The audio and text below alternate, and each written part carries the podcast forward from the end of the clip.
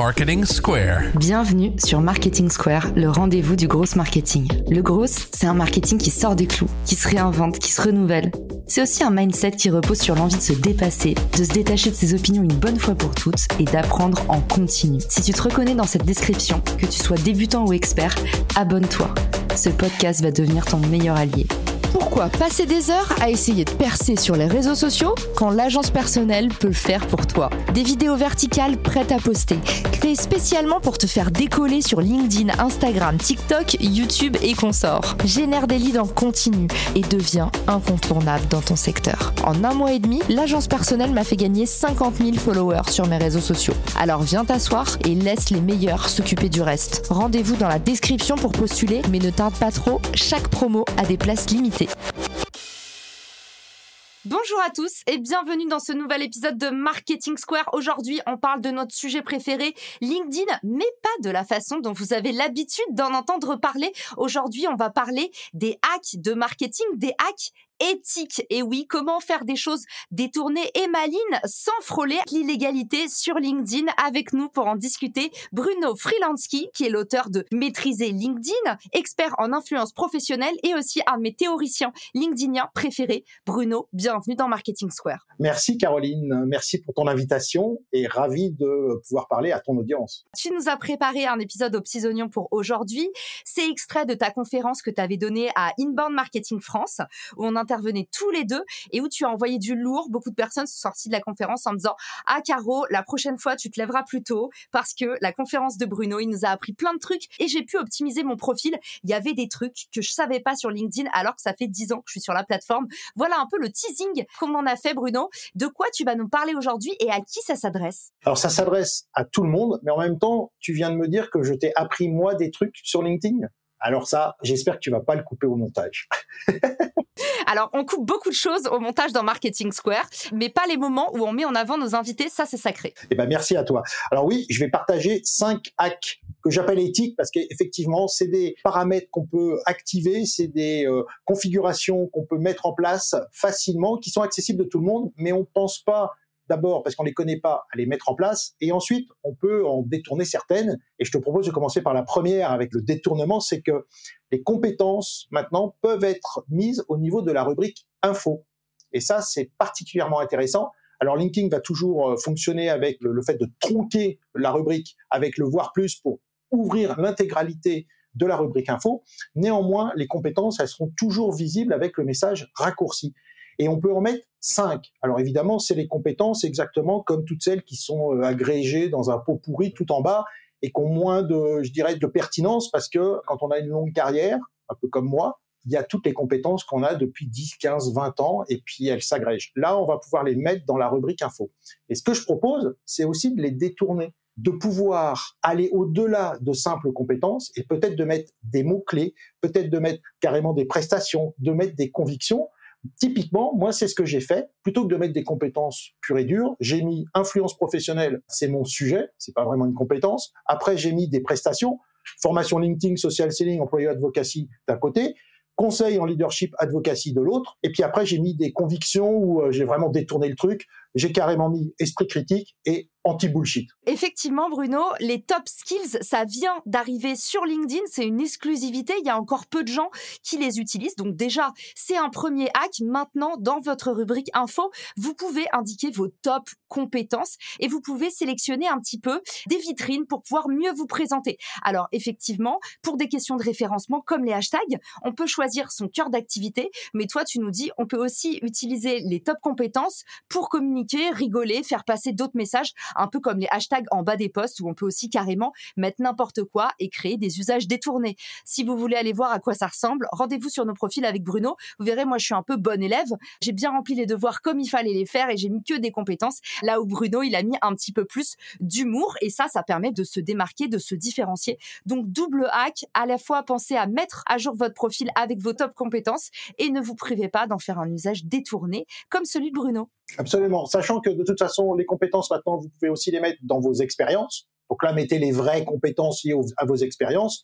Et puis, vous aurez toujours en bas l'ensemble de toutes les compétences qui vont être regroupées et vous pouvez en sélectionner trois pour les mettre en avant. Donc, de toute façon, les vraies compétences, vous pourrez toujours les afficher à un moment donné dans votre profil Là, c'est le troisième niveau d'affichage. Bah, je me suis dit pourquoi pas euh, m'amuser un peu. Génial. Et d'ailleurs, petit disclaimer pour ceux qui nous écoutent, qui sont certainement en recherche aussi d'astuces pour optimiser leur profil sur LinkedIn. Ne confondez plus compétences et recommandations. Ce sont deux choses différentes. Les compétences, elles sont votées en bas de votre profil. Par exemple, des anciens collègues qui ont travaillé avec vous sur une mission de project management vont pouvoir dire que vous avez des compétences en project management. Les recommandations, elles sont un peu plus difficiles à demander parce que ça nécessite de faire un pas vers l'autre en disant Hello, si tu as bien aimé notre collaboration dans le cadre de tel projet, est-ce que tu pourrais mettre quelques mots pour me recommander? Mais les recommandations, c'est aussi important que les compétences. Donc même les top compétences, ça ne remplace pas une bonne rubrique reco en bas d'un profil. C'est parti pour le hack numéro 2 et celui-là, il me tient particulièrement à cœur parce que justement, il permet potentiellement de signer plus de deals, autrement dit, convertir ses visites en profit. Absolument. Vous avez le Open Profile, c'est le fait de pouvoir autoriser n'importe qui sur LinkedIn à vous envoyer des messages privés gratuitement, c'est-à-dire sans avoir à payer les emails de LinkedIn.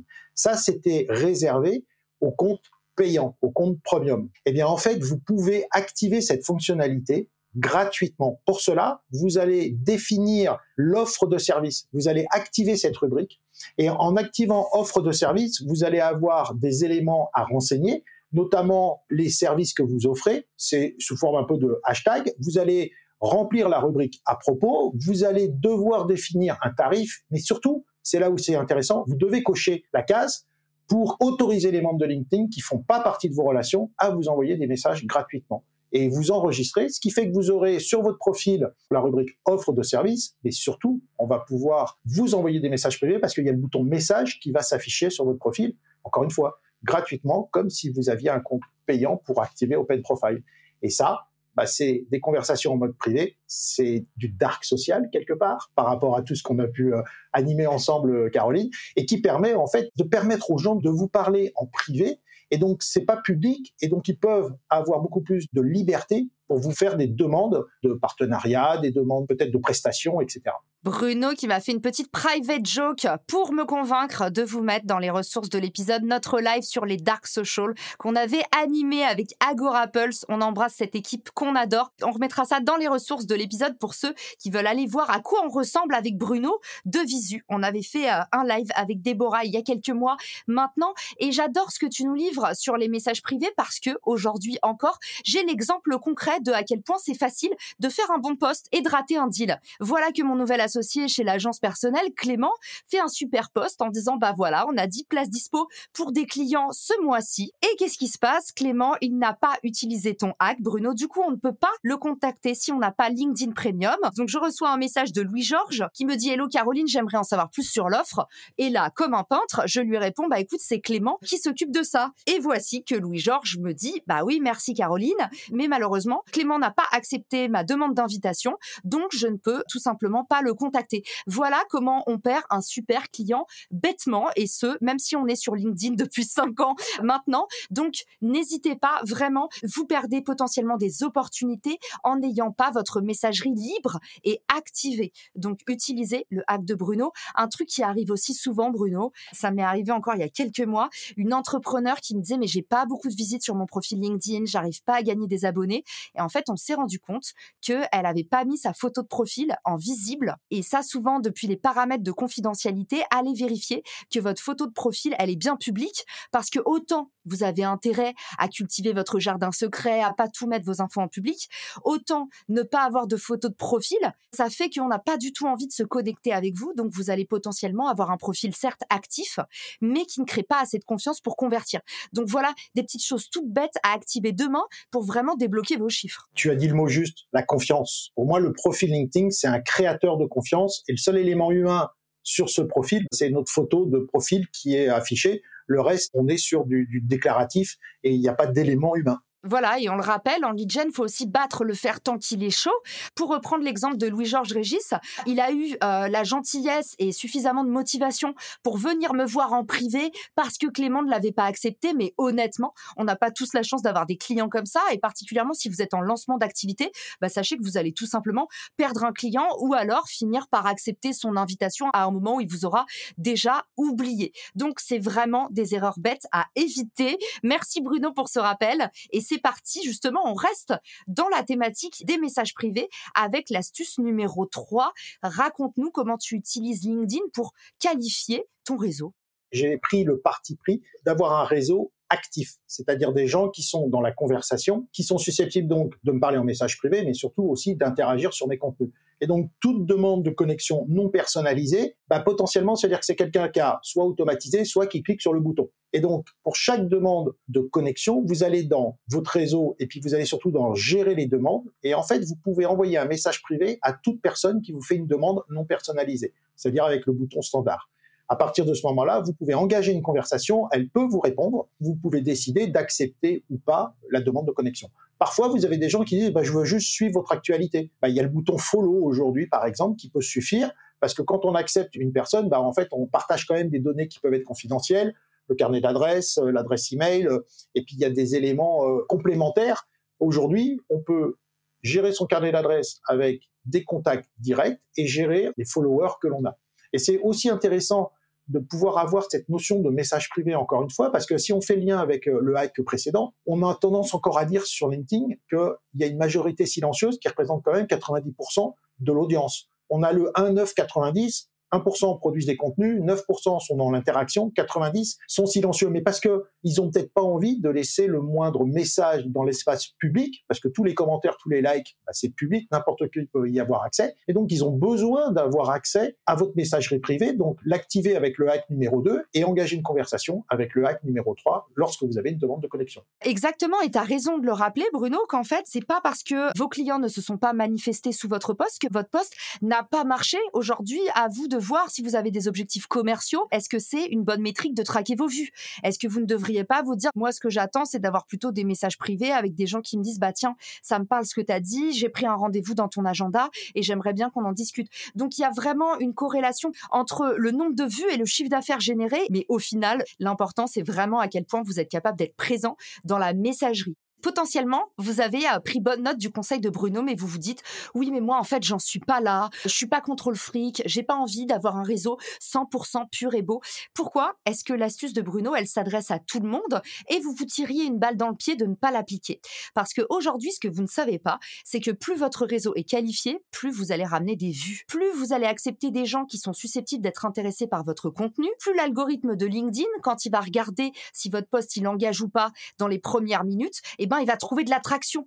Forcément, si vous avez 10 personnes qui vous aiment, ces 10 personnes vont cliquer, alors que si vous en avez pris 100 au hasard et qu'il n'y en a qu'une seule qui vous aime, bah, l'algo va potentiellement se dire que le contenu n'est pas intéressant. Donc vous avez compris à quel point avoir un réseau qualifié, un petit réseau mais très engagé, c'est le nerf de la guerre si vous voulez passer les étapes sur LinkedIn. Exactement. J'explique toujours que LinkedIn vous fait passer un test PCR sans le coton-tige. En fait, il va toujours analyser est-ce qu'avec votre profil, donc le P, quand vous prenez la parole avec vos contenus, le C, votre réseau va interagir, donc le R. Et en fait, LinkedIn mesure le clic. Est-ce qu'il y a un clic pour liker, pour euh, commenter, pour republier, voire pour voir plus? S'il y a du clic, c'est qu'il y a de l'engagement, ça match. Votre profil est pertinent à travers la prise de parole auprès de votre réseau. Et donc LinkedIn va vous donner encore plus de visibilité. En revanche, s'il n'y a pas d'engagement, eh ben ça marche pas. Et c'est pas parce que vous êtes mauvais, c'est peut-être parce que votre réseau correspond pas à votre ligne édito. Vous allez me parler de la couleur bleue et vous êtes un spécialiste de la couleur bleue, mais votre réseau il est intéressé par la couleur rouge. Donc chaque fois que vous allez prendre la parole, ça va pas le faire.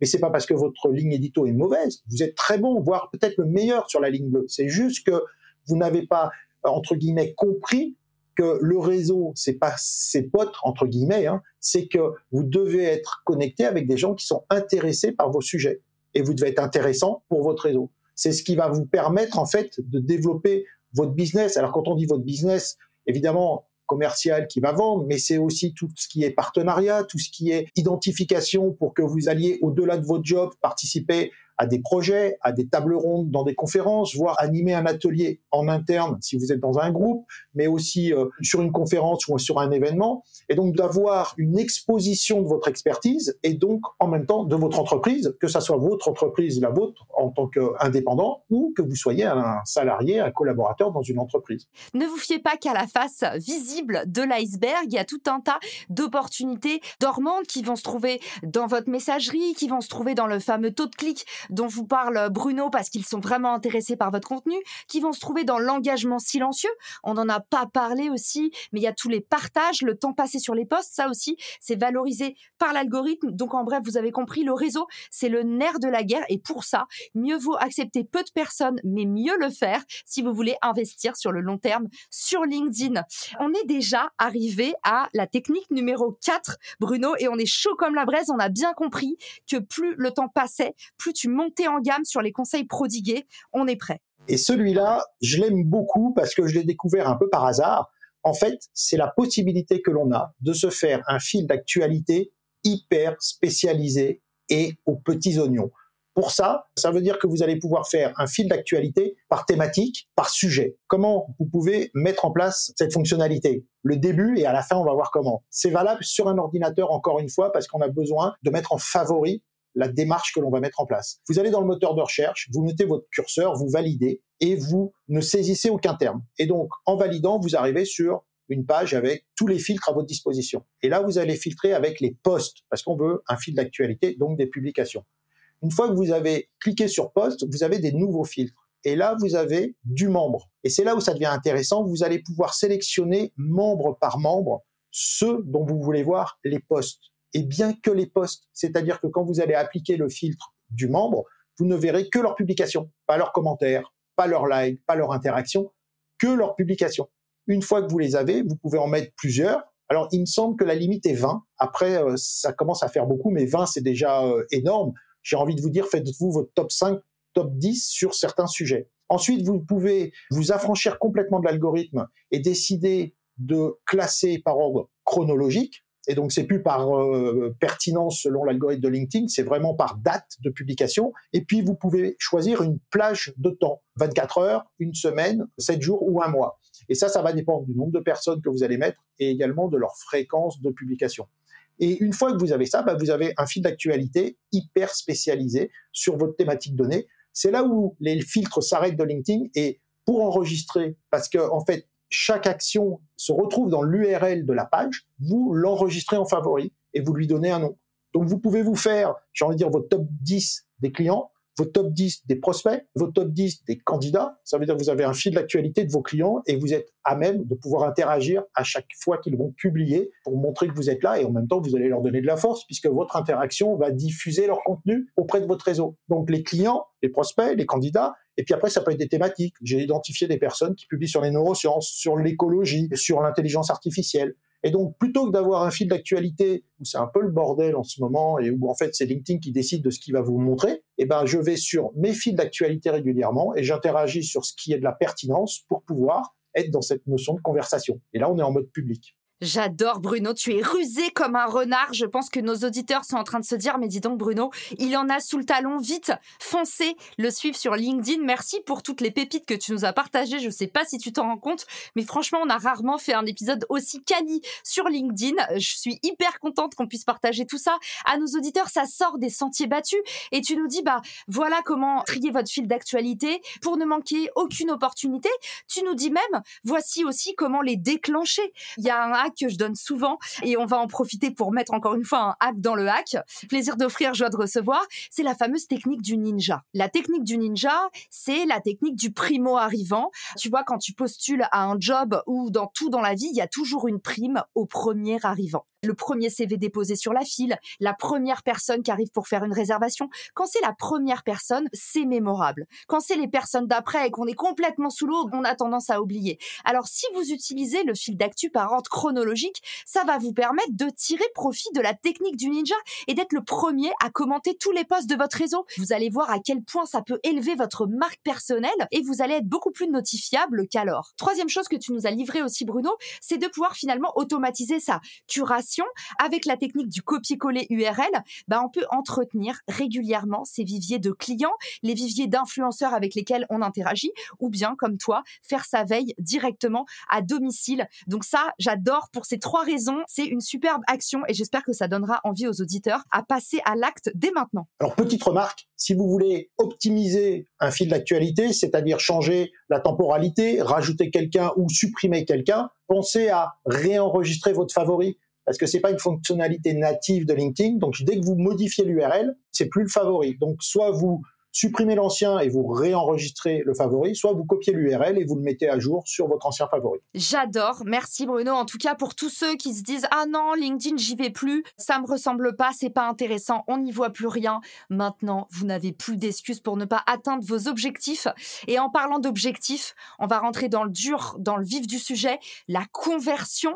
Toi, tu as un hack ultime pour qu'on puisse générer du lead plus facilement sur LinkedIn, là où on le sert la grande règle du sacro-saint LinkedIn, c'est qu'on sorte jamais de son périmètre. Bah, toi, tu as trouvé une ruse de renard pour sortir la poule du terrier. Exactement. En fait, vous avez la rubrique Ma sélection. Dans Ma sélection, vous pouvez mettre des contenus que vous avez déjà mis sur LinkedIn en les épinglant, ou alors des contenus externes, c'est-à-dire des liens vers pages web, articles de blog, vidéos ou quoi que ce soit. Et quand vous mettez un lien externe, LinkedIn vous demande un titre, vous demande une description et une vignette. Si vous remplissez les trois, vous allez avoir sur votre sélection de contenu, une sorte de tableau de liège, ces éléments. Les gens viennent dessus.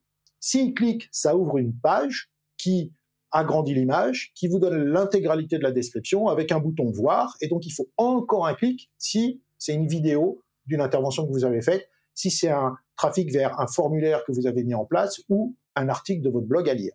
Eh ben, je vous suggère de supprimer la description. Quand vous enlevez la description, LinkedIn envoie directement dès le premier clic vers la destination finale.